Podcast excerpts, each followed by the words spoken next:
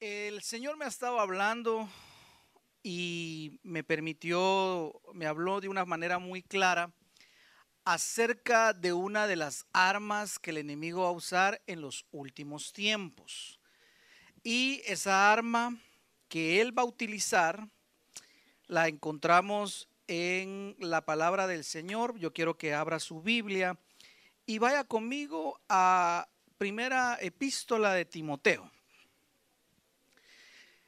y es, vamos a hablar hoy de la seducción.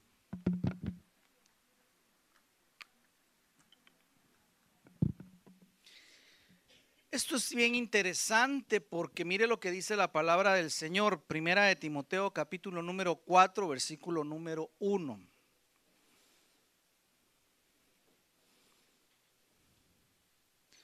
Primera de Timoteo, déjeme solo buscar acá.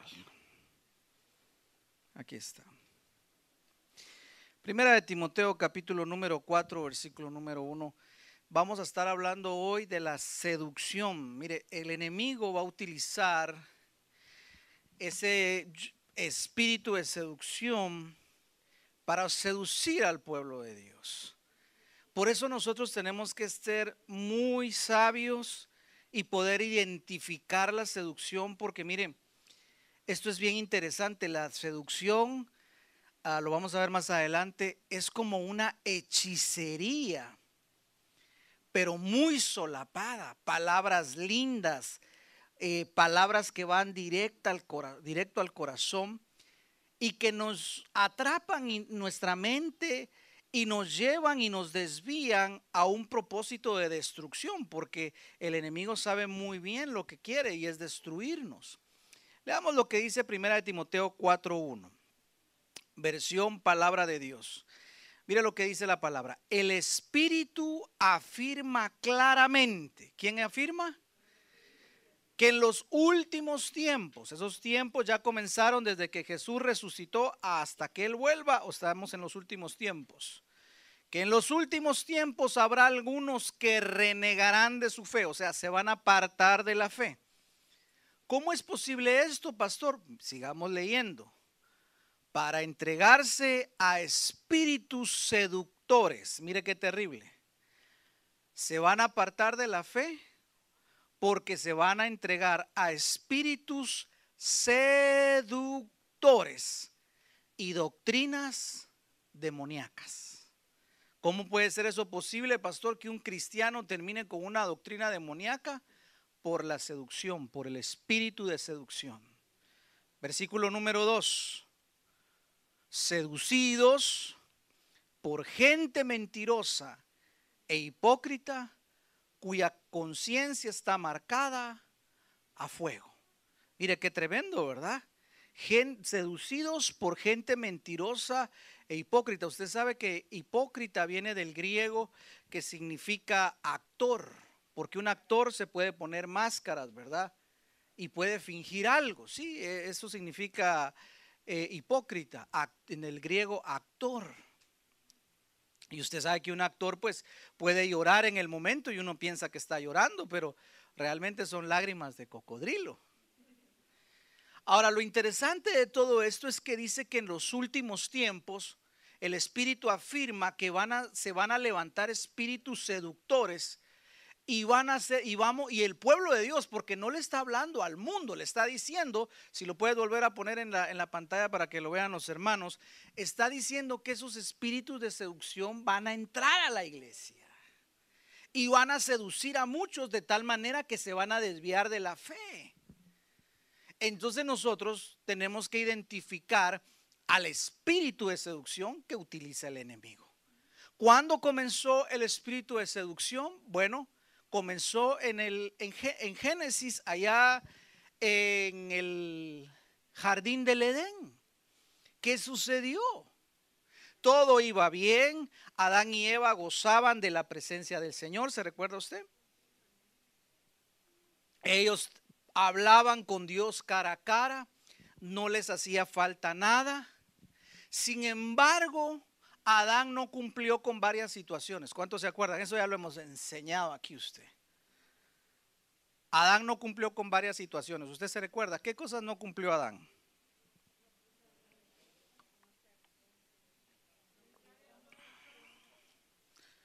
Lo primero que no hizo fue comer del árbol de la vida. El Señor le dijo, de todo árbol vas a poder comer. ¿Y quién es el árbol de la vida? Cuando tú y yo no comemos de Jesús, ¿cómo comemos de Él?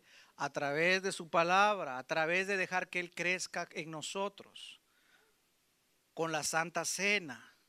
Cuando nosotros no comemos del árbol de vida, escuche, empezamos a fallar porque nos alejamos de nuestra relación con Cristo.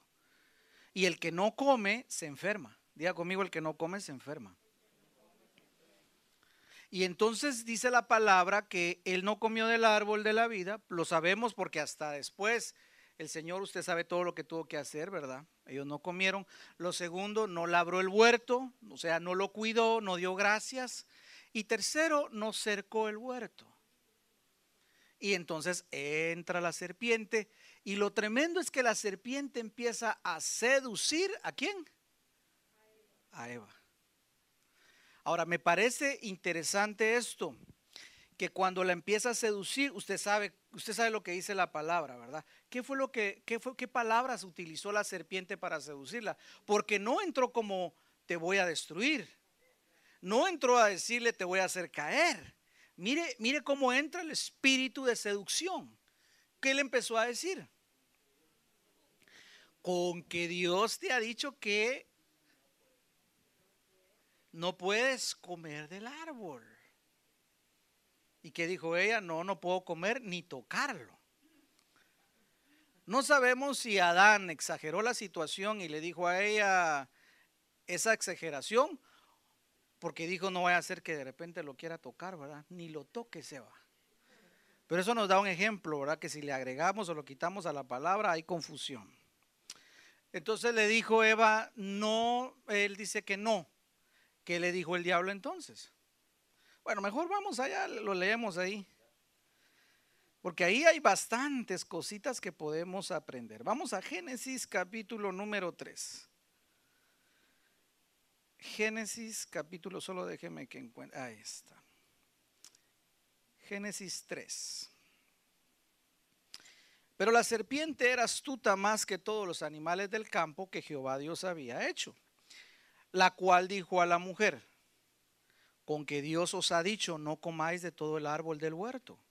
Y la mujer respondió a la serpiente, del fruto de los árboles del huerto podemos comer pero del fruto del árbol que está en medio del huerto, dijo Dios, no comeréis de él ni le tocaréis para que no muráis. Entonces la serpiente dijo a la mujer, mire cómo lo va a contradecir sutilmente, no morirás. Parece que Dios te está engañando. Dios dijo que te va a dar un futuro hermoso y glorioso. Entonces, ¿por qué tenés problemas hoy? ¿Por qué tenés pruebas? Si Dios ha querido lo mejor para tu, para tu vida, entonces ¿por qué, está, ¿por qué permite que te pasen estas cosas? Mira a tu vecino, ni va a la iglesia y le va mejor que a ti. Y empieza la seducción. Y empieza la mente. Sigamos viendo, versículo número 5. Mire la serpiente seduciendo, aquí está seduciendo. Entonces la serpiente dijo a la mujer, no moriráis, no moriréis sino que sabe Dios que el día que comáis de ese fruto, serán abiertos vuestros ojos y seréis como Dios. ¡Wow! Sabiendo el bien y el mal. ¿Cómo la empezó a seducir? Porque ahí está la clave. ¿Qué fue, qué, qué fue lo que le dijo que a Eva la empezó a enamorar?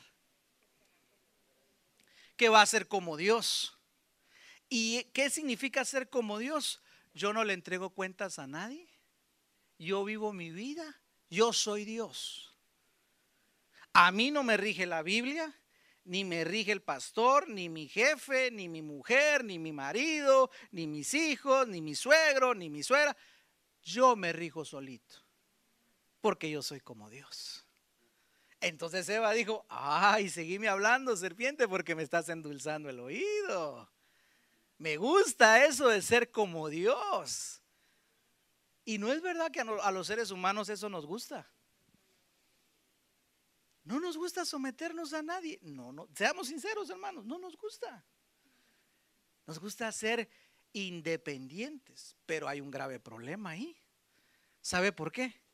Porque cuando somos independientes es cuando peor nos va. Nos alejamos de Dios y empezamos a cometer muchos errores en el camino. ¿Cuántos quieren ser como Dios? Amén, Noah. ¿Cuántos quieren ser como Dios? No, no. Hay un solo Dios. Versículo número 6. Aquí viene, pues ya la había seducido, le había hablado palabras hermosas, vas a ser como Dios, vas a tener tu libertad, no te tienes que someter a nadie. Y pues Dios no necesita de nadie. Versículo número 6. Ahora mire, y vio la mujer que el fruto era bueno para comer. Ahí está, seducción. Empezó a ver. La seducción muchas veces va a comenzar por lo que vemos. Ojo con esto. ¿Qué estamos viendo? ¿A quién estamos viendo? Mire qué tremendo. Y vio que vivió la mujer que el fruto era bueno. Entonces, mire pues cómo va la seducción. Ya lo empezó a ver. Antes ni lo miraba, pero ahora ya lo estaba viendo y dijo, este fruto está bueno. Entonces entra y empieza a seducir por el apetito para ver. Para comer, por el físico. Y luego dice, y que era agradable a los ojos y codiciable para alcanzar sabiduría y tomó de su fruto y comió, y dio también a su marido, el cual comió con ella. Entonces fueron abiertos los ojos de ambos y conocieron que estaban desnudos, y entonces cosieron hojas de higuera y se hicieron delantales. Y oyeron la voz de Jehová Dios que se paseaba en el huerto al aire del día, y el hombre y la mujer se escondieron de la presencia de Jehová entre los árboles del huerto. O sea, todo terminó mal. Pero usted mire cómo pudo seducir la serpiente a la mujer. No le entró con palabras feas, groseras, no entró con amenazas, con coacciones, sino poco a poco, como algo bueno. Soy tu amiga, vengo a ayudarte. ¿Sabes qué? Dios te está engañando, no vas a morir. Mira el árbol, es bueno. Mira el fruto, mira con tus ojos. Mira, te va a caer bien en tu estomaguito. Mira, vas a alcanzar sabiduría, vas a ser como Dios. Y así empezó a seducir. Ahora, cuando hablamos de seducción, yo quiero que usted mire en la pantalla un momentito, porque esto es lo que significa seducción. Esto lo busqué en un diccionario y mire lo que significa. Atrapar, atrapar con, atraer, perdón, atrapar con cebo. Eso significa seducción, atraer. Dos, atraer con salamerías o halagos. Mire qué tremendo, cómo se atrae con halagos.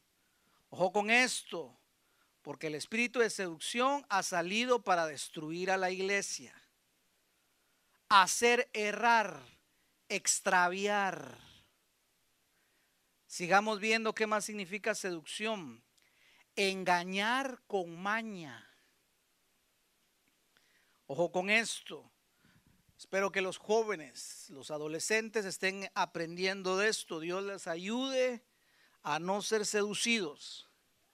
Jóvenes, señoritas, hombre casado, hombre casada, cuidado porque la seducción ha salido para destruir la iglesia, ya lo vimos.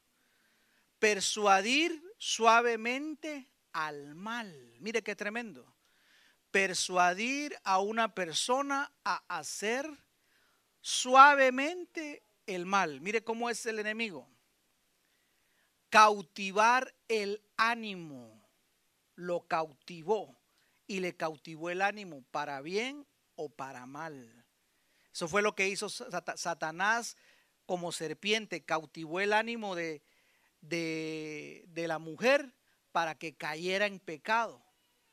Y lógicamente estaba sola, ¿verdad? Lástima que no estaba ahí Adán. Debió de haber estado Adán ahí, pero bueno, de eso vamos a hablar más adelante. Sigamos viendo, ¿qué significa seducción? Fascinar, enamorar, encandilar. Mire lo que significa seducción, fascinar, enamorar. Sigamos viendo. Significa, ¿sabe qué significa seducción? Hechizar. Por eso la palabra dice, manifiestas son las obras de la carne y dice hechicerías, porque cuando alguien te lanza un hechizo es porque te está atrayendo con maña, te está enamorando, te está doblegando tu ánimo. Entonces, mire esto que tremendo, porque este espíritu de seducción ha salido para destruirnos. Ahora alguien me va a decir, bueno, pastor, pero ¿cuál, ¿cuál es el problema de la seducción? Bueno, que la seducción nos lleva a la muerte espiritual. Mire, vaya conmigo al libro del profeta Naúm, capítulo número 3, versículo número 1.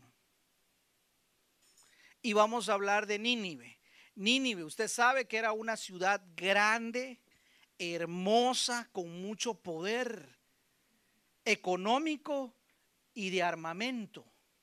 Por eso se recuerda cuando salió Jonás de parte del Señor a profetizar y los perdonó, pero en un momento se arrepintieron, pero luego volvieron a lo mismo y aquí el Señor a través del profeta Naúm le lanza una profecía, pero yo quiero que vea lo que hacía Nínive y cómo Nínive es figura también de ese espíritu de seducción.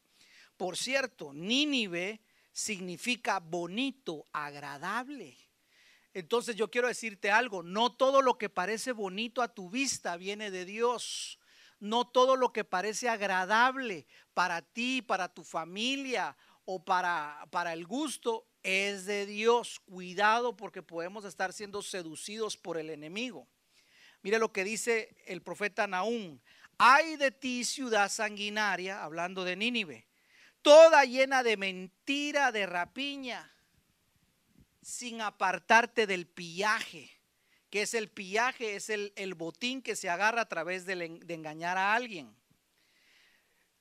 Chasquido de látigo y fragor de ruedas, caballo atropellador y carro que salta. Mire toda la, la pompa que le daban a Nínive.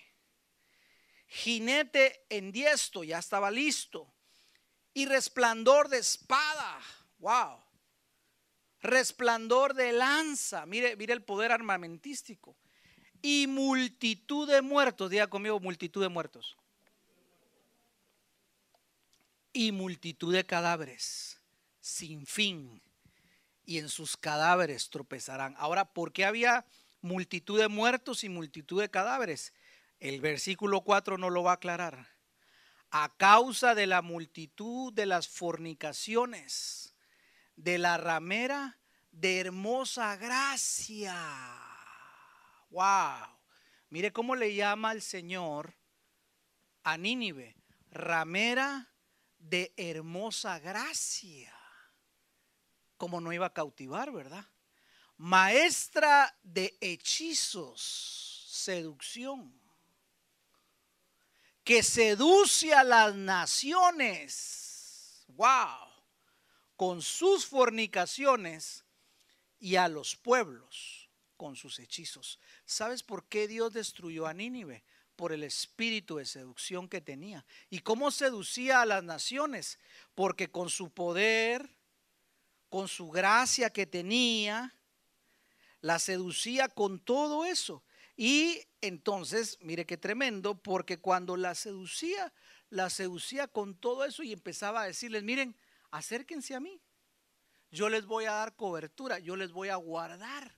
Vamos a ser amigos, hagamos amistad. Yo no soy su enemigo. Entonces las naciones empezaban a, a, ver su belleza, a ver su poder económico, su poder de armas y bajaban la guardia.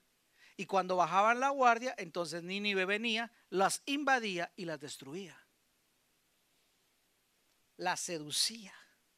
Y una vez que las seducía, bajaban la guardia y los destruía. Es exactamente lo que pasó con Adán y Eva. Los sedujo, los atrajo y una vez que se sentían ya seguros con la serpiente, ¿qué sucedió? El golpe mortal. Los llevó a la destrucción. Entonces, mi amado hermano, dígale a la persona que tiene a su lado, cuidado con la seducción. Ah, sí. Santiago 1.13, veámoslo ahora en el Nuevo Testamento. Santiago, capítulo número 1, versículo número 13. Déjeme ir a Santiago. ¿Dónde está aquí? Santiago 1.13. Aquí no lo va a decir. Cuando alguno es tentado, no diga que es tentado de parte de Dios, porque Dios no puede ser tentado por el mal. Ni él tienta a nadie. Dios no va a tentar a nadie. Pero mire lo que dice el versículo 14 sino que cada uno es tentado cuando de su propia conscupiscencia o pasión es atraído y qué? Y seducido. Ah. Nos atrae, nos seduce. Versículo número 15. Ahora veamos el resultado. Por eso decía Nínive, multitud de muertos va dejando a su paso, porque eso es lo que hace la seducción. Versículo 15, ¿cómo lo resume Santiago? Entonces la conscupiscencia, después de que ha concebido, da a luz al el pecado, y el pecado siendo consumado, da a luz la muerte. Muerte espiritual, o sea, está muerto espiritual. Una vez una persona me decía, pastor, eh, yo peco y, y no siento nada. Bueno, es que esto nos está hablando de una muerte espiritual. Ahora, si ya no sientes nada, es porque ya te alejaste mucho del Señor.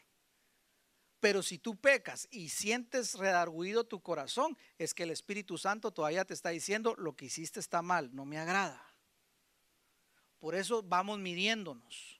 Entonces, pastor, ¿cómo es que esto funciona? Veámoslo en la pizarra, por favor. Entonces podríamos decir seducción. Esta es la primera parte. Más darle rienda a la pasión.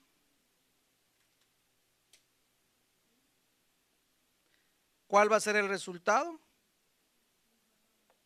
Igual a el pecado. Y el pecado es muerte. Pero ¿dónde comienza todo? A través de la seducción.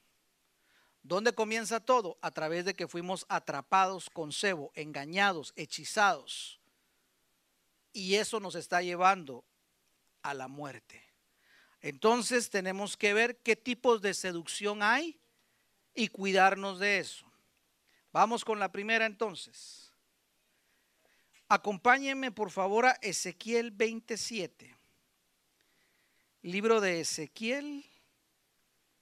Vamos a la primera. Ezequiel 27.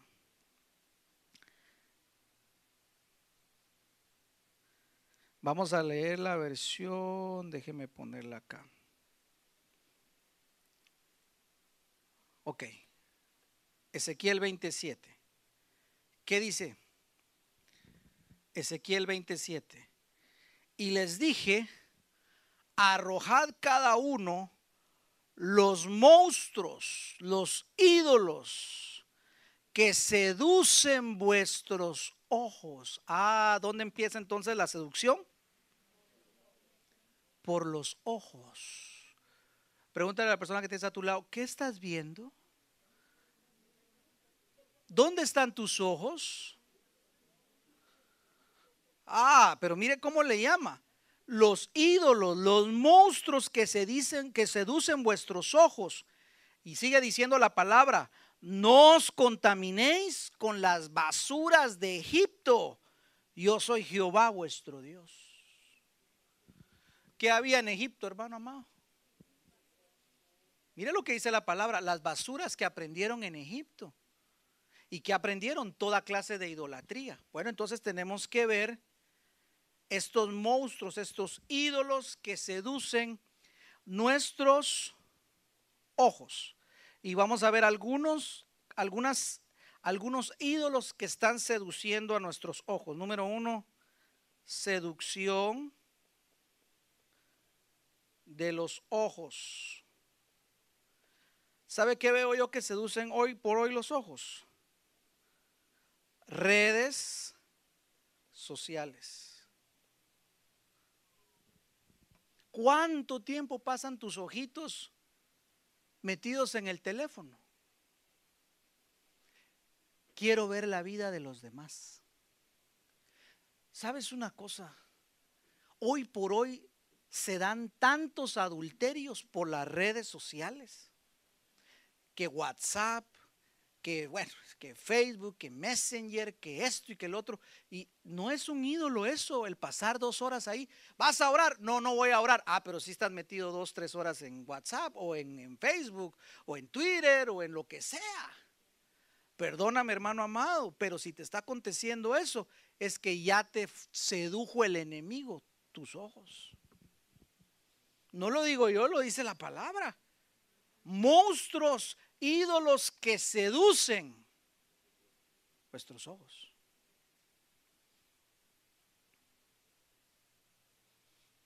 Espero en el nombre de Jesús que uses bien las redes sociales. Pero si vas a dejar de orar por quedarte tres, cuatro horas, cinco horas, porque cuánta, cuánto, cuánto pasa la gente en, en redes sociales hoy en día, ¿sabe cuál es el promedio? Cinco horas. Dos en la mañana, una al mediodía y dos en la noche o tres en la noche. ¿Cuánto tiempo desperdiciado cuando podríamos orar, hacer algo en la casa, hablar con nuestros hijos? Pero si eso te va a quitar la comunión con el Señor y la comunión con tu familia, mi amado hermano, mi amada hermana, no te dejes hechis, no te dejes seducir por las redes sociales. Jóvenes, no se dejen seducir por las redes sociales. Que TikTok, que, el, que vamos a hacer el, ¿cómo se llama? El famoso challenge, ¿verdad? A ver quién se mata más grueso, ¿verdad? ¿Quién se mata más feo? Ay, sí, yo que, que no te seduzca eso. Oiga, tenemos que tener cuidado con el espíritu de seducción. No, volvamos a leer lo que dice Ezequiel, es que a mí me parece tan tremendo. Ezequiel 27, vaya conmigo, por favor, si es tan amable. Les dije y les dije, arrojad cada uno los monstruos, los ídolos que seducen vuestros ojos. Hasta el profeta le decía a los ídolos, esos son monstruos. No se contaminen con las basuras de Egipto. Claro, si en Egipto qué cantidad de idolatrías. Entonces, mi amado hermano, cuide sus ojos. Mire, Volvamos al pizarrón, redes sociales, programas de TV, noticias. Pastor, ¿está malo ver televisión, TV? Claro que no. Videojuegos. Pero ¿sabes cuál es el problema? Cuando nos seducen y nos roban el tiempo de que es de Dios y que es de la familia, que es del matrimonio. No queremos arreglar el problema entre matrimonios, pero sí estamos viendo redes sociales. A ver, la, mujer de fulano, el hombre de Mengano. No. Si sabes controlar esto, gloria a Dios. Pero si esto ya te sedujo y ya se te fue de las manos, mi amado hermano, no te dejes seducir, tira los monstruos, hombre. Diga conmigo, voy a arrojar los monstruos que seducen mis ojos. Dígalo, voy a arrojar los monstruos que se usen mis ojos. Dígalo, voy a arrojar los monstruos que se usen mis ojos. Sigamos viendo en la pizarra TV, noticias, videojuegos, pornografía, por supuesto. Sí, claro que sí. Son espíritus de seducción. Ah, algo que se da mucho es ver la mujer ajena o el hombre ajeno.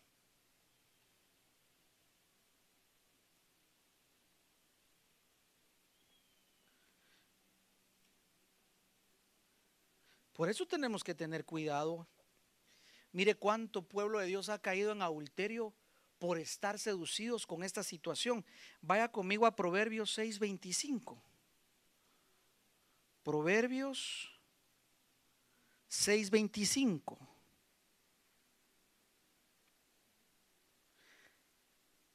Le damos la versión traducción viviente. Proverbios 6:25, acompáñeme por favor.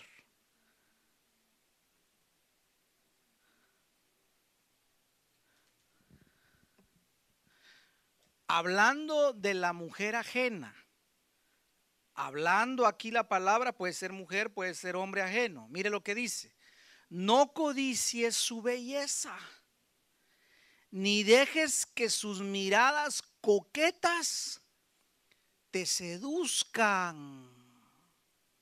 Dios santo. ¿Te das cuenta? Dígale a la persona que tienes a tu lado, ¿te das cuenta?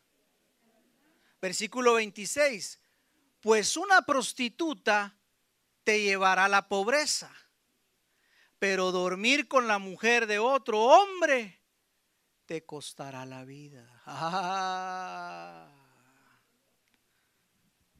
o dormir con el hombre ajeno te puede llevar a costar la vida. ¿Cuánta gente no se, no, no se ha dado cuenta del adulterio del cónyuge y deciden matarlo? Yo la otra vez me contaban uno acá que sucedió allá por Bradenton. Dios santo. De una persona, de un varón que la mujer lo había engañado y el hombre se volvió loco y prácticamente descuartizó a aquella mujer. Oiga, esto es serio, por eso el Señor dice, no adulterarás, porque son pecados que cuestan la muerte. Alguien dice, no, no pasa nadie, no pasa nada, nadie me va a ver. Escúchame lo que dice la palabra.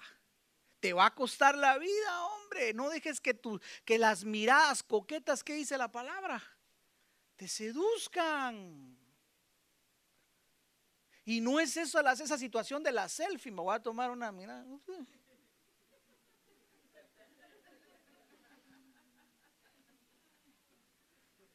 ¿Por qué tienes que estar viendo la vida de otro?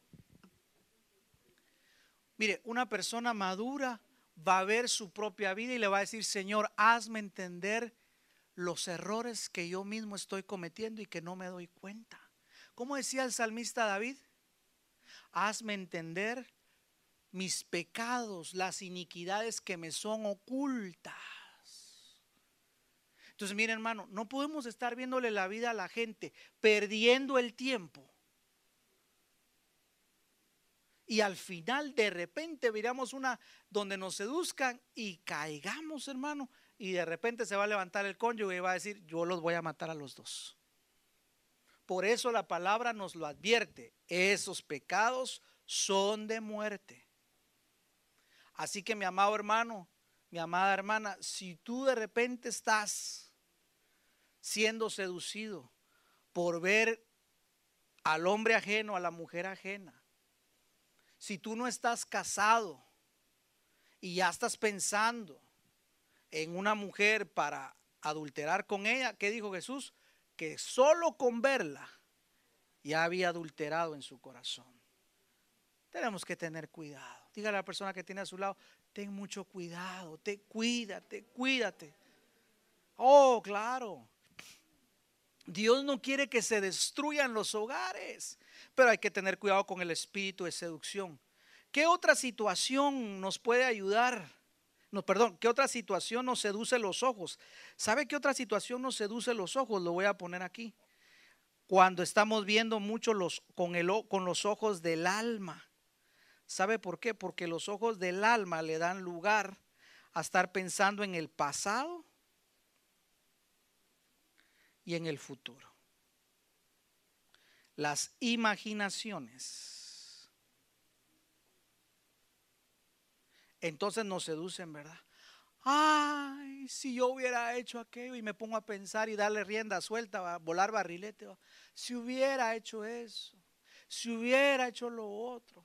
Ay, que mi exnovio, ay, que mi exnovia, ay, que fulanito, ay, que... Y se va dándole vuelta. ¿Y sabes qué? te pones a ver con los ojos del alma, que es la carne. Y empezamos a vivir en el pasado. Por eso el apóstol Pablo decía, olvidando lo que queda atrás. Yo me extiendo hacia lo que está adelante en Cristo. Los días que me restan en este cuerpo los voy a vivir para Cristo, no para mi carne, no para mí, sino para hacer la voluntad de Él. ¿Cuántos dicen amén? Entonces tenemos, mire cuántos ídolos visuales, ponémelo ahí por favor, hijo. Mire cuántos ídolos visuales tenemos entonces. Si usted los puede controlar, fantástico. Pero cuidado porque se pueden volver ídolos. Redes sociales, televisión, TV, noticias, videogames, pornografía, ver la mujer o el hombre ajeno, darle rienda suelta a los ojos del alma. Entonces diga conmigo, tengo que cuidar mis ojos de la seducción. Oh, sí. Muy bien, número dos. ¿Dónde más nos enseña la palabra que puede venir el espíritu de seducción? Con las palabras.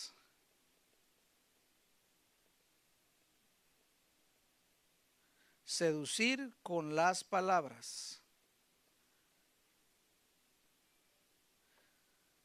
Vayamos a Proverbios 7:21. Proverbios 7:21.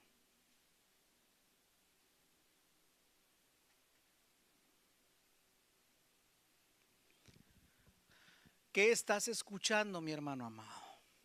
Ay, a mí me gusta la música que habla de matar.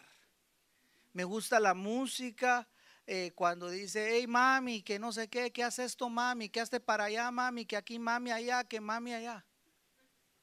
Esa es la música que a mí me gusta. Cuidado, porque te está seduciendo. Te están seduciendo.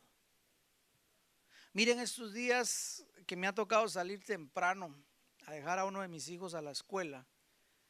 Me he puesto a escuchar una radio cristiana. Bueno, ellos dicen que son cristianos. Pero empiezan a hablar tantas tonterías que yo me he puesto a pensar, ¿será que esta gente realmente habrá aceptado a Cristo. Porque no me hablan ni una palabra eh, que me edifique. No hablan de la palabra, no, es gente que tenga una experiencia con Cristo que diga, mire, me encontré con Cristo. Nada. Y yo digo, Dios santo, nos surge una radio que verdaderamente edifique y ministre al pueblo de Dios. Pero mire, ¿cómo hemos sido seducidos? Y empezamos a escuchar un montón de cosas que no nos edifican y lo que nos hablan es de Jesús. Dile a la persona que tienes a tu lado, cuidado con lo que oyes. Mire lo que dice Proverbios 7:21. Con palabras persuasivas, ¿qué hizo? Hasta que lo convenció hasta que lo convenció.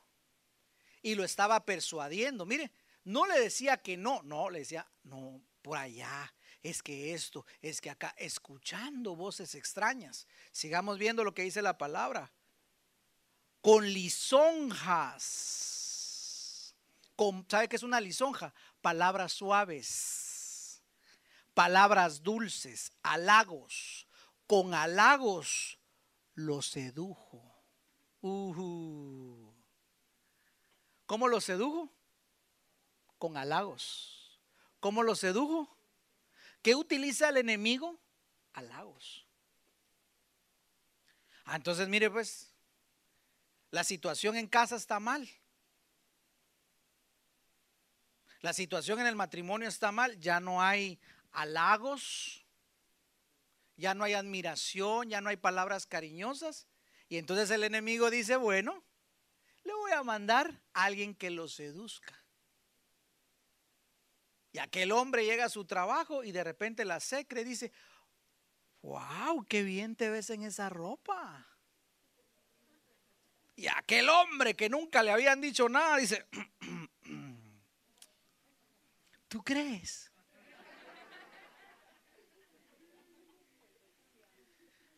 Aquella mujer que el hombre ya no le decía nada. Llega a trabajar y cuando la ven dice, uy, uy, uy, se están cayendo pedacitos del cielo porque están lloviendo ángeles aquí. ¡Ay!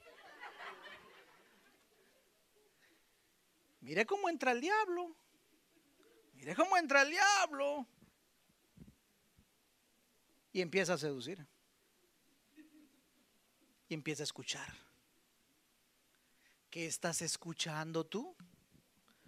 Con lisonjas, con halagos de sus labios los sedujo.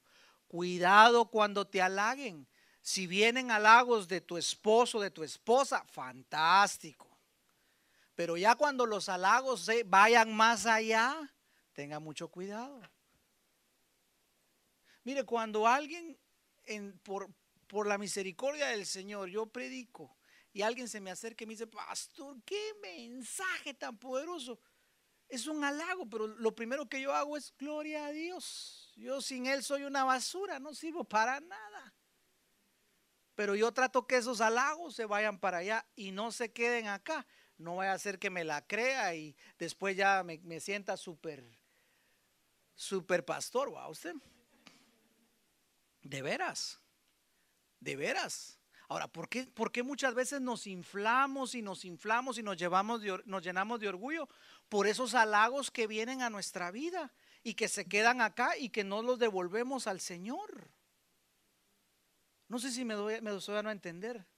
Todo lo que nosotros somos es porque Él nos permite serlo, no porque nosotros seamos bonitos, no, es porque Él nos permite serlo.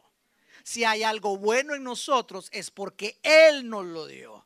Si hay algo lindo en nosotros es porque Él por su gracia nos amó, nos salvó, nos restauró y hoy estamos aquí por Él. Pero no por nosotros mismos. Te están halagando. Fantástico. Dale la gloria a Dios. Eres bueno en algo. Gloria a Dios. Dale la gloria a Dios. Ala, usted pilas para esto. El Señor es mi ayudador. Pero no vayas a dejar que te seduzcan con esas palabras. Jóvenes, no dejen que los seduzcan con palabras, con halagos. No, no, no, no, no. ¿Cuántos no han perdido el rumbo por escuchar voces extrañas? Aló. Mire lo que dice Juan capítulo 10, versículo número 5. Juan 10, 5.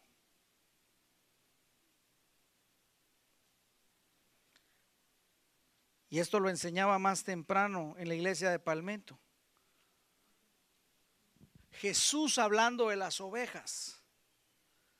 Acuérdese que hay ovejas y hay cabros. ¿Cómo así, pastor? Porque la oveja llega a ser dócil, el cabro no. El cabro tira cornadas y no se deja. Una vez me recuerdo que estábamos en una actividad y dije, necesitamos una oveja. Y me van trayendo un cabro.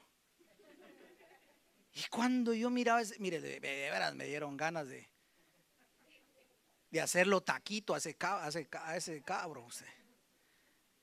Terco. Feo, yo no sé si vos te acuerdas. Hasta feo era. ¿Cómo así, pastor? Es que en su forma de ser era feo, hombre. Pero mire lo que dice la palabra, pues. ¿Por qué le digo esto? Y cuando ha sacado, hablando del buen pastor, y cuando ha sacado fuera todas las propias, mire lo que hace el buen pastor, va delante de ellas, no va atrás, no es un vaquero arriando vacas, va delante de ellas y las ovejas le siguen porque conocen su voz. Ah, quiere decir que la oveja llega a conocer la voz de su pastor. Exactamente. Versículo número 5. Mire la importancia de seguir la voz del pastor. Mas al extraño no seguirán sino que huirán de él porque no conocen la voz de los extraños. Sin embargo, hoy hay voces extrañas, voces de los extraños, hablándole al pueblo de Dios, malaconsejándolos, desviándolos, seduciéndolos y sacándolos de su propósito, diciéndoles, sí, Dios te ha llamado a eso cuando Dios nunca te llamó a eso. Por escuchar las voces de los extraños, las voces extrañas. Por cierto, ¿a quién escuchas tú? Cuando tienes una situación, cuando estás pasando la prueba, cuando tienes un problema, ¿a quién escuchas tú? Porque puede ser que estemos escuchando voces extrañas y como en nuestra vida todo mundo quiere opinar. Pero le voy a decir una cosa, tú y yo debemos escuchar la voz de nuestro pastor quiero decirte algo, yo no estoy aquí de adorno. Claro, tú me puedes poner aquí de adorno y decir, sí, ese Señor que está ahí es mi pastor, pero si tú vives para ti mismo y estás escuchando voces extrañas, vas a terminar fuera. Mire, ¿cómo comenzamos leyendo? Que en los últimos días muchos se alejarán de la fe porque prestaron oído a dónde? A las voces extrañas. Entonces ahí está la voz extraña haz lo que tu corazón desee. Pero no te dicen la otra parte. Pero Dios va a traer todo lo que hagas a juicio. Eso no te lo dicen las voces extrañas. Las voces extrañas te dicen, haz lo que tú quieras. Tú eres Dios. No, la voz del Señor que te va a decir, yo voy delante y las ovejas escuchan mi voz. Es más, si eres oveja, ¿qué dice la palabra? Volvámoslo a poner ahí, por favor, hijito. Que no van a seguir al extraño. Mire lo que dice la palabra. No van a seguir las voces extrañas. No se van a dejar seducir. No se van a dejar seducir porque no van a seguir las voces extrañas, sino que van a huir de esas voces porque no conocen la voz de los extraños. Mire qué interesante es esto. Entonces yo te hago una pregunta. ¿Quién guía tu vida? ¿Tu pastor o tú solito? ¿O las voces extrañas? Esto es importante. Ahora, yo no le estoy diciendo, usted me tiene que llamar todos los días, pastor, ya voy al trabajo, pastor, eh, ahorita voy a comerme una hamburguesa, pastor, le llamo para dejarle saber que ahorita estoy, eh, voy al baño, ¿verdad? Ahorita eh, ya salí del baño, pastor, mire, pastor, ahora voy. Yo no le estoy diciendo eso. Pero sí hay situaciones en nuestra vida donde debemos oír la voz de nuestro pastor. Ah, claro que sí. Claro que sí. Si no, mira lo que dice la palabra. No conocen la voz de los extraños. O sea, están las voces hablando. Les hablaba de Josué y de Caleb. Todo el pueblo que decía, regresémonos a Egipto. Esta tierra no sirve. Hay gigantes. Nos van a matar. Nos vamos a quedar muertos acá. Todo mundo hablando. Y la gente contaminándose y contaminándose, oyendo voces extrañas. Pero ¿qué hizo Josué y Caleb? ¿Sabe qué hicieron? Caleb los mandó a callar. Y como Caleb significa como un perro que ataca, eso significa. No, sí. Los hizo callados cayó las voces extrañas y les dijo, ustedes están rebelando en contra de Dios. Esa tierra es buena en gran manera. Subamos pues y conquistémosla ya. Mire la diferencia.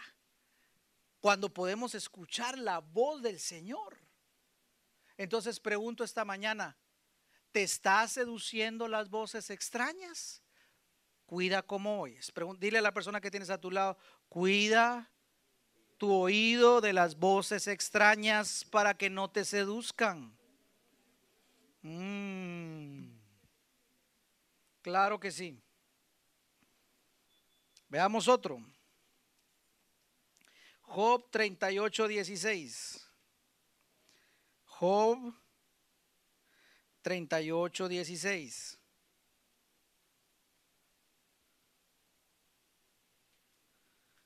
Job capítulo 38, versículo 16.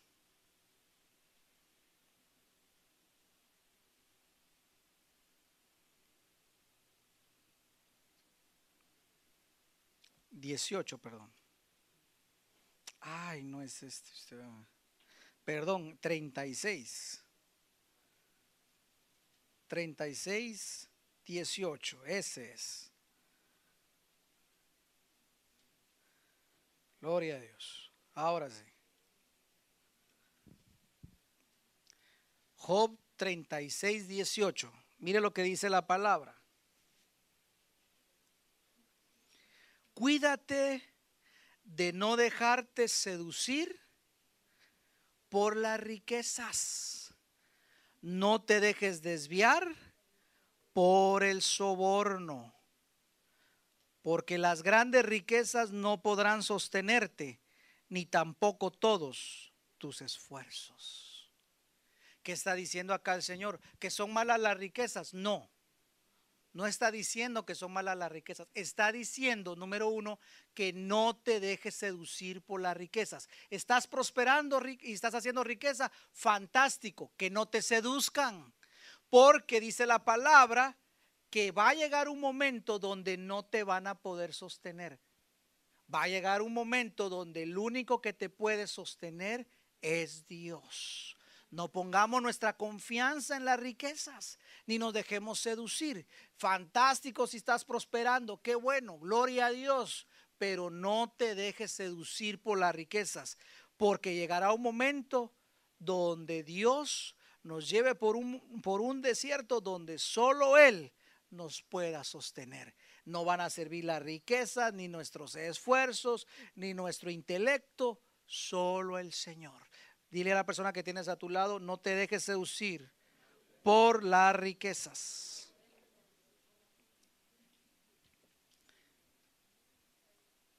Muy bien. Vamos terminando. ¿Cuándo empieza la seducción? Escriba ahí pues. Ah, no sé si lo pusimos en seducidos por la palabra, por palabras, perdón. Eh, tres, seducir por las riquezas. Ahí tenemos que tener cuidado.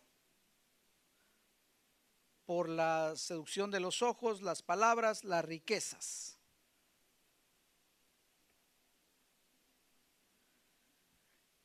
Cuatro,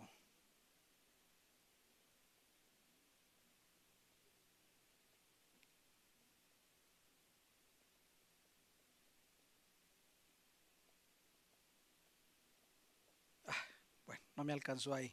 Seducidos por la inestabilidad. Segunda de Pedro 2.14. Si hay algo que el Señor quiere es que nosotros no seamos inestables. ¿Qué significa ser inestable? Que no tenemos raíz firme en Cristo.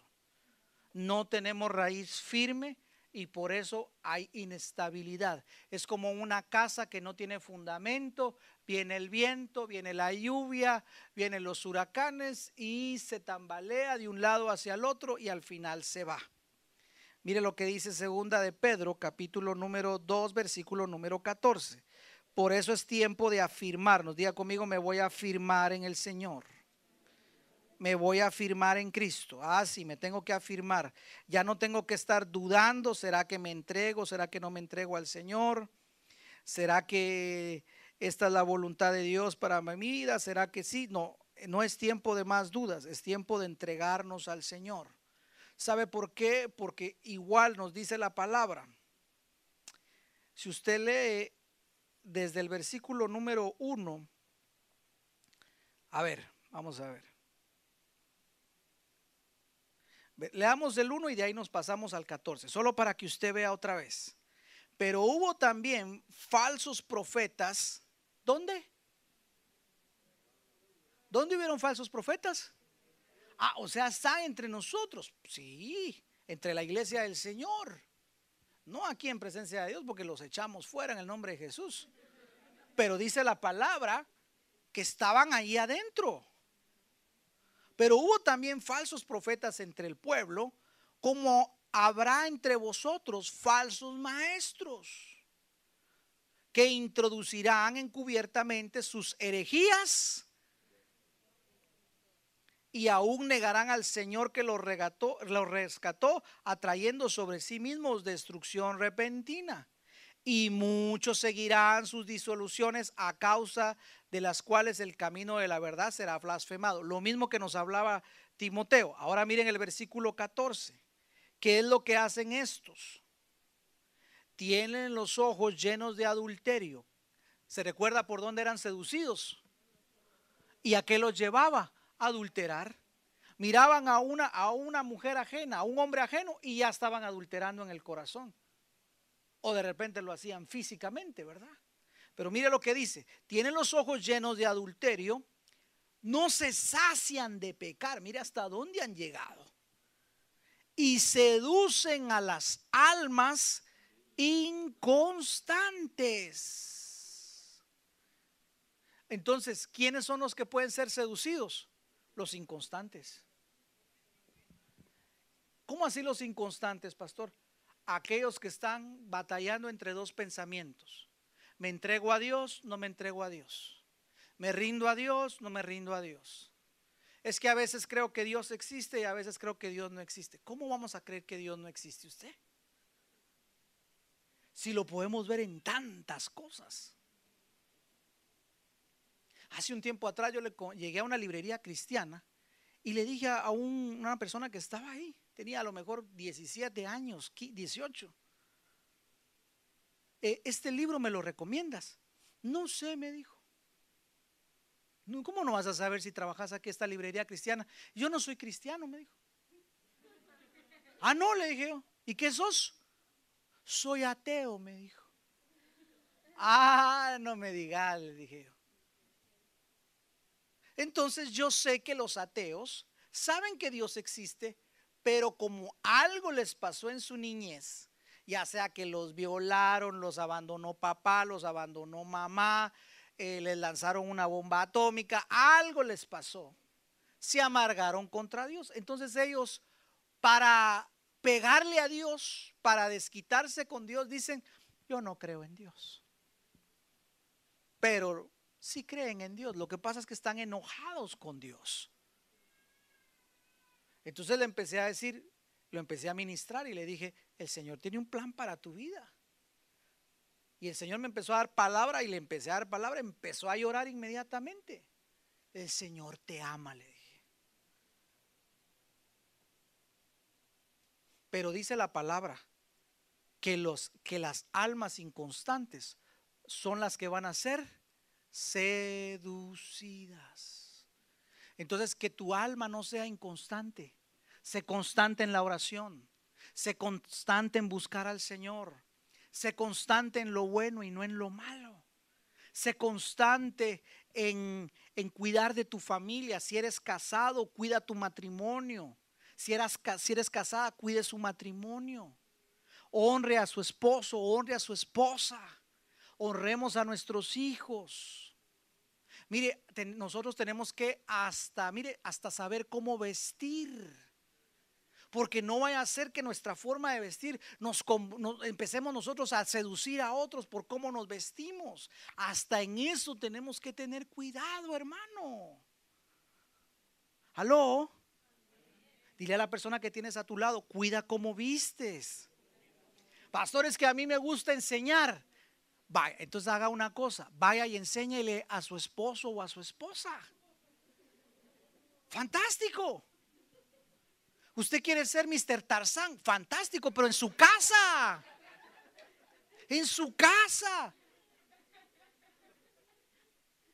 Es que esto, mire, es que esto es muy importante. Ahora, si usted no está casado, si eres un jovencito y todo, y no te has casado, espera tu tiempo. Espera tu tiempo. No te adelantes porque, mire, escúcheme lo que le voy a decir. El que se adelanta a su tiempo, hipoteca su futuro. El que se adelanta a su tiempo, hipoteca su futuro. Y después en el matrimonio viene el tiempo de payback time. ¿Cómo así, pastor? La palabra dice, no os engañéis todo lo que el hombre sembrare, lo va a cosechar. Dios nos perdona, pero los platos que nos comimos los vamos a pagar. Así es papá. Papá es un buen papá y nos enseña. Entonces, les digo esto, no se adelante a su tiempo, espérese. Todo lo hizo perfecto Dios en su tiempo. Todo tiene su tiempo. Todo tiene su lugar. Le gusta enseñar, vaya y enseña a su esposo, vaya y enséñele a su esposa. Todo tiene su lugar. Le enseñaba a la iglesia en New Jersey porque alguien me decía, ah, pero si Dios no mira cómo vestimos. Claro que sí, mira. Esa es una ley que hasta, hasta la gente que no conoce al Señor sabe cómo vestir. Por ejemplo, los que van a ir a la luna, ¿cómo se van? ¿En corbata? ¿En chancletas? ¿Cómo se van los que van para la luna? Ah, con un traje especial. ¿Y por qué no le dice, y por qué quites esa ridiculez, quites ese traje, vayas en chanclas y en shorts? Se mueren. Hasta, señores, hasta para ir a la luna hay que saber cómo vestir. ¿O cree que me voy a ir yo hacia la playa? Vamos a la playa. Oh, oh, oh. Así. Por supuesto. O sea, todo tiene su lugar, su tiempo. Y la palabra nos dice, cuídate de la seducción. Cuídate de la seducción. Y también tenemos que cuidar cómo vamos a vestir nosotros. Estamos acá, iglesia. Por eso dice la palabra, mire, volvámosla a poner por favor, hijito, segunda de Pedro 2.14. ¿Quiénes van a ser seducidos? Los inconstantes porque tienen el corazón habituado a la codicia. Y mire lo que dice la palabra usted. Y son hijos de maldición. Alá usted. Yo no quiero estar ahí en esa lista usted. Yo no quiero que mi corazón sea inconstante. Yo quiero ser firme Señor. Por eso esforcémonos en sacar tiempo para orar, para leer la palabra, para honrar a nuestro cónyuge, a nuestros hijos. Si usted es hijo, honre a sus padres. Si usted vive con sus tíos, honre a sus tíos. Pero honre al Señor y honrese usted mismo. En el nombre de Jesús. Y no te vayas a convertir en un instrumento del enemigo seduciendo eh, por allá afuera, por acá. Por... No, no, no, no. Cuando hables, no, hasta el apóstol eh, Pablo le dijo a Timoteo, mira, cuando hayan ancianos, a las señoritas que las traten con pudor y respeto. No vaya a ser que de repente alguien, ay, qué bonita la de la danza. Chula estás, mija. A ver, una vueltecita, mi amor. Y ya la estás seduciendo, no, hombre. Dice que hay que tratarlas como a una hermana. Usted va a saludar a una hermana, no le va a poner la mano aquí, va. Hola hermana, ¿cómo estás? No, no, no, no. Y más si la hermana está que, que el esposo ni la toca. Dios santo, le vas a encender ahí una chispa, ¿no? Que Dios reprenda al diablo. ¿Aló? Con pudor y respeto. Hola hermana, Dios te bendiga. Pero si empezamos con los halagos, cuidado con los halagos, cuidado con los halagos. Fantástico que usted le diga, hermano, hermana, te ves bien, gloria a Dios. Fantástico. Pero ya si empezamos, ay, usted tan linda, tan chula usted. Ay, usted tan lindo y ese peinado tan bonito. Ayer me corté el pelo. Ay, qué hermoso se mira 10 años menor. Ay, de veras. Qué buena. Ya viste, las hermanas como me chulean, mi amor, y tú no me decís nada. Ah, mire cómo es el diablo. Eh, mire cómo es el diablo. Y yo sé que nos da risa y todo, pero le voy a decir una cosa, cuidémonos del espíritu de seducción. Dile a la persona que tienes a tu lado, cuídate del espíritu de seducción. Por eso los inestables carecen de firmeza. ¿Sabe qué significa inestable? cambiante de opiniones, y actitudes, siempre están cambiando. De opiniones, y actitudes, siempre. Ah, comienzan bien, terminan mal, lo dejan a medias. nombres. reprendamos eso en el nombre de Jesús. Terminemos. Apocalipsis 2.14. Se no lo podíamos dejar. 2.20, perdón. Apocalipsis 2.20.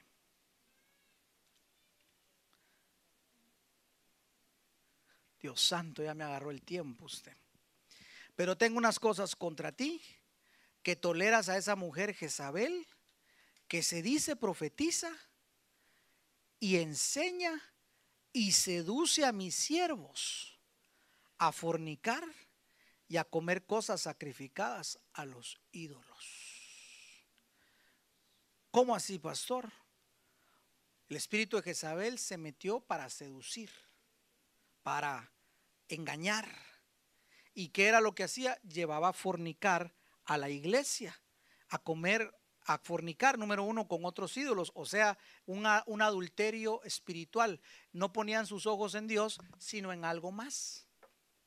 No, eh, sí, Dios te va a prosperar, pero mira, tienes que hacer este negocio. Este negocio es el que tienes que entrar porque si entras a este negocio, te va a dar, mira, buena plata. Y yo no puedo agarrar el púlpito del Señor acá para venirle a decir a usted, no, no es Dios el que le va a prosperar, sino aquel negocio le va a prosperar. No, eso es comida sacrificada a los ídolos. ¿Me doy a entender?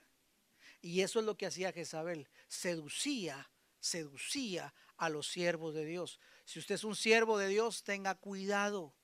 Tenga cuidado porque así lo tiene el enemigo, mire.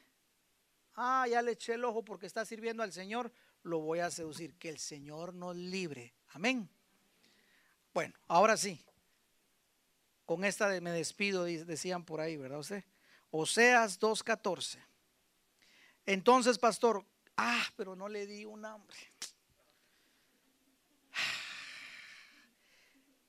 ¿Cuándo nos tenemos que cuidar de la seducción? Ponga ahí, ¿cuándo, me, ¿cuándo nos cuidamos? ¿Cuándo me debo cuidar de la seducción?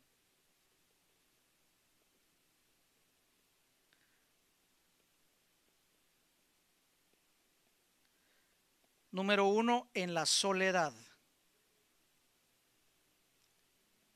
Cuidado con los momentos de soledad. Génesis 38. Perdón, 39. Génesis 39. No lo vamos a leer, pero se lo voy a explicar. 11 y 12. Dice la palabra que cuando José se quedó solo, llegó la mujer de Potifar a seducirlo. Cuidado con tus tiempos de soledad.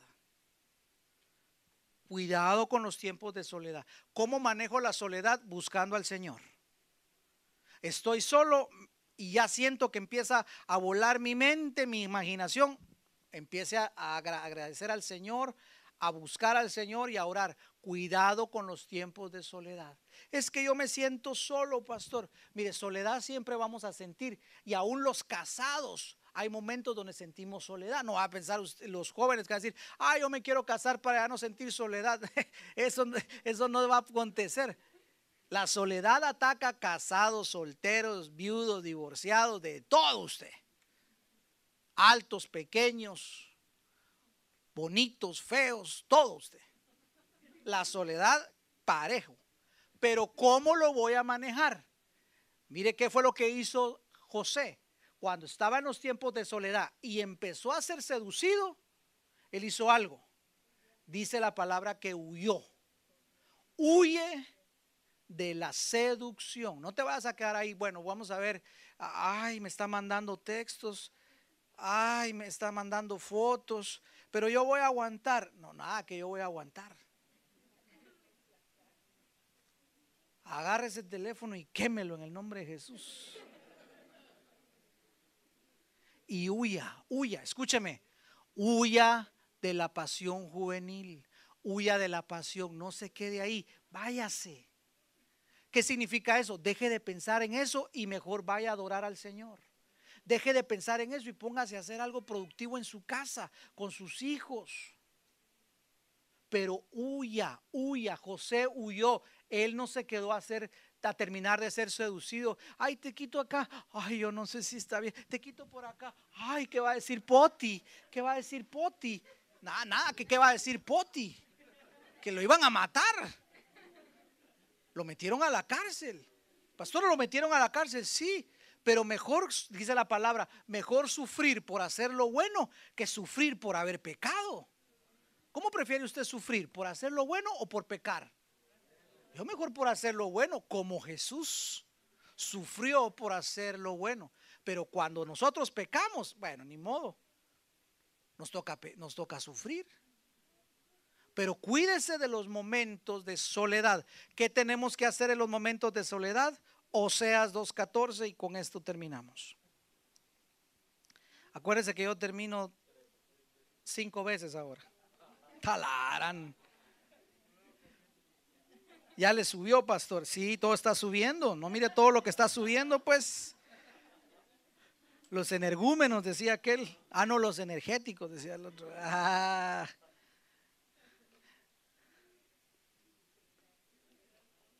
Mucho chavo, dice usted, va, hermano. Versículo número 14. Pero he aquí, aquí sí nos tenemos que dejar seducir por Jesús, por el Señor. He aquí, yo la atraeré y la llevaré al desierto. Vamos a leer la versión Las Américas. Por tanto, he aquí, la seduciré y la llevaré al desierto. Y allí en el desierto le hablaré a su corazón. Entonces, en los momentos de soledad, pastor, el Señor te está llevando al desierto. Porque en el desierto no hay nada, no hay nadie, nada te quita la, no, no te distraes por tonterías, no. Y ahí en ese desierto que estás pasando, en esa prueba, en esa situación. No es para que te quejes ni te lamentes. ¿Sabes qué está diciendo el Señor? Te estoy seduciendo para que tengamos tiempo de amores y allí te voy a hablar a tu corazón. Y cuando Dios te empieza a hablar a tu corazón, algo se enciende dentro de ti. Cuando Dios te empieza a hablar, una palabra que te habla el Señor es una palabra que todo lo cambia, te cambia el destino, te cambia la forma de ver, te cambia todo. Por eso dice su palabra, no vivirá solo de pan el del hombre, sino de toda palabra que sale de la boca del Señor. Y en medio de ese desierto el Señor te puede liberar porque allí quiere hablarte al corazón. Yo recuerdo cuando estaba sumergido en una gran depresión, no podía salir, había tratado, me sentía, había tratado por todos lados, me sentía esclavo de esa depresión. Me levantaba llorando, me acostaba llorando, me estaba quejando, me estaba muriendo por dentro. Hasta que un día el Señor habló a mi corazón tan específico, hermano amado, y me liberó y me levantó, hermano amado pero fue una palabra que el Señor habló a mi vida, que me liberó, que me trajo paz y que me, mira hermano, yo sentí que me quitaron unas cadenas porque todos los días yo me levantaba con la idea, me quiero morir, me quiero morir, me quiero morir. No podía salir de esa depresión. Pero cuando escuché la voz de Dios, Él me liberó y me levantó, me dio propósito. Y hoy entiendo por qué el Señor hizo eso. Porque me quería acá para poderle compartir ese testimonio. Solo Él me pudo liberar. Solo Él me pudo cambiar. Solo Él me pudo dar propósito y destino. Pasé el desierto, pero allí habló a mi corazón. Versículo número 15, mira el Señor, no solo te va a hablar al corazón, sino mira lo que va a decir, le daré sus viñas. Donde allí en el desierto te va a dar viñas y las viñas son uvas, te va a endulzar la vida. Ah, la viña, ¿qué significa la uva? La sangre de Cristo que te limpia de todo pecado, de todo mal, te libera de la culpa. Y dice la palabra, y el valle de Acor por puerta de esperanza. ¿Se acuerda cuál era el valle de Acor? El de la confusión. Pero toda esa confusión el Señor la va a agarrar y la va a tirar y nos dice, te voy a dar esperanza, aleluya. Tú que has estado pensando, ¿será que Dios tiene algo para mí? Te vengo a decir en el nombre de Jesús, sí, Dios tiene tu nombre escrito en su corazón y te dice hoy, hay lugar de esperanza para tu vida. Va a quitar la confusión y te va a dar esperanza. Vas a verlo, vas a verlo. Y dice su palabra, y allí cantará. Ah, ahora ya va a cantar. Ah, ahora ya va a cantar. Antes vivía para lamentarse, antes vivía para quejarse, para murmurar. Pero cuando se encuentra con Dios, cuando te encuentras a Dios, cuando estás pasando en ese desierto y decides de que Él decides dejarte seducir por Él, ¿sabes qué va a hacer el Señor? Te va a cambiar de adentro hacia afuera y vas a empezar a cantar. Ah, aleluya, ya no te vas a lamentar, vas a cantar. Y ahí empiezan a surgir los cánticos espirituales usted. Ahí empiezan a surgir esos cánticos hermosos. Allí cantará como en los días de su juventud, como en el día que subió de la tierra de Egipto, el día que fue libre de la esclavitud. Déjate seducir por el Señor. Cuidado con el espíritu de seducción del diablo que nos lleva a pecar y nos lleva a la muerte espiritual. Mejor deja que el Señor te lleve a su desierto. Allí va a hablar a tu corazón y allí te va a dar de su amor, de su viña, de su paz, de su esperanza y vas a volver a cantar como en los días de la juventud. Amén. Póngase de pie. Vamos a orar, por favor. Gracias, Señor. Gracias Jesús. Quizá has estado siendo seducido por ciertas situaciones. Quizás te ha estado seduciendo alguna situación, algo te ha estado enamorando más que el Señor. Ten cuidado. Ten cuidado. Yo quiero invitarte a que hoy tú permitas que venga el Espíritu Santo a tu vida y sea Él que te muestre si hay alguna operación del espíritu de seducción en tu vida. Quizás te estás siendo seducido por tener una relación extramatrimonial. Quizás estamos siendo seducidos por las redes sociales. Quizás estamos enamorados de nosotros mismos más que del Señor. Y somos seducidos por nosotros mismos. Quizás estamos escuchando voces extrañas y voces que nos están hechizando para sacarnos del camino de Dios. Voces extrañas que te dices estás bien, estás bien, estás bien, cuando en realidad no estás escuchando la voz del Señor que te dice, quiero que me entregues esa área de tu vida. Por eso hoy pidámosle al Señor que podamos identificar todo espíritu de seducción en nuestra vida. Joven, jovencita, si estás siendo seducido por la fornicación, bájale un poquito, amigo. Si estás siendo seducido por la fornicación, si estás siendo seducido por la pornografía. A lo mejor estás siendo seducido por la música que escuchas. Este es el tiempo de que identifiques el espíritu de seducción y renuncies y a eso y permitas que hoy el Señor te libere, te transforme, cambie tu forma de pensar. El espíritu de seducción nos lleva a pecar y, a pecar a una destrucción espiritual. Dios no quiere tu destrucción. Dios no quiere que te pierdas. Dios no quiere que, que te salgas del camino. No. Dios está acá para darte propósito. Dios está acá para llevarte al desierto y que Él sea el que te seduzca porque tiene planes de bien y no de mal para ti, para darte un futuro y una esperanza. Padre Celestial, te doy gracias en esta mañana. He predicado según me lo has mostrado, Señor. Y en esta mañana, mi Señor, quiero suplicarte que tú vengas una vez más y llenes este lugar con tu presencia. Llena este lugar con tu gloria. Llena este lugar con tu presencia, desde el más pequeño hasta el mayor. Y Señor, te quiero suplicar, porque tú hablas porque tú me has hablado y tú le has hablado al pueblo, porque tú hablas, tú no eres Dios de muertos, sino de vivos. Y que hoy le muestres a cada uno de los que estamos acá en qué áreas el espíritu de seducción ha salido para destruirnos, Señor.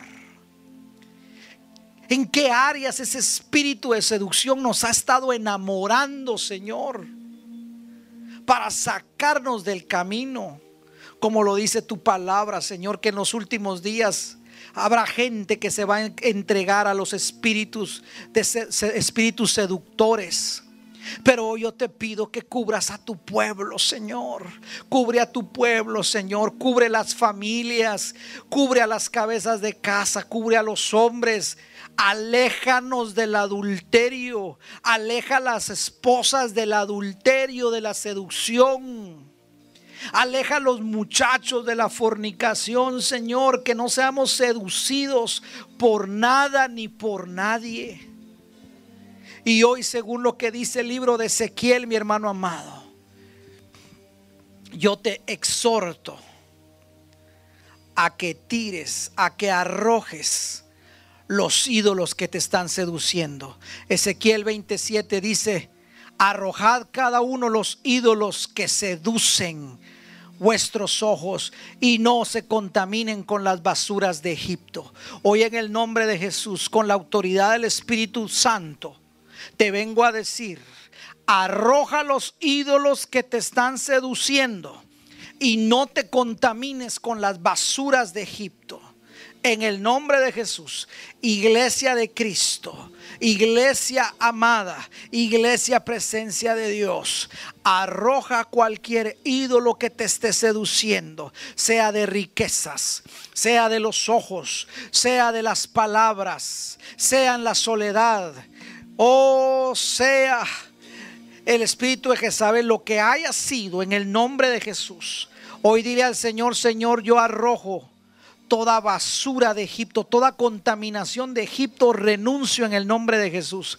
No me voy a contaminar más con la basura de Egipto. Y a partir de hoy, Señor, reprendo y rechazo todo espíritu de seducción operando en mi vida. Todo espíritu de seducción que haya querido entrar en mi vida a través de palabras. Y si yo mismo he estado seduciendo con palabras, hoy renuncio en el nombre de Jesús a, seducir a otras personas con palabras.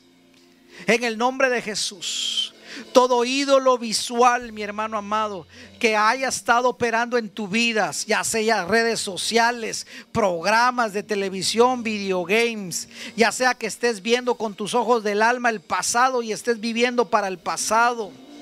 En el nombre de Jesús, ya sea que estés viendo hombre o mujer ajena, en el nombre de Jesús, ya sea que estés vistiendo a lo mejor impropiamente, hoy en el nombre de Jesús identifica Identifica.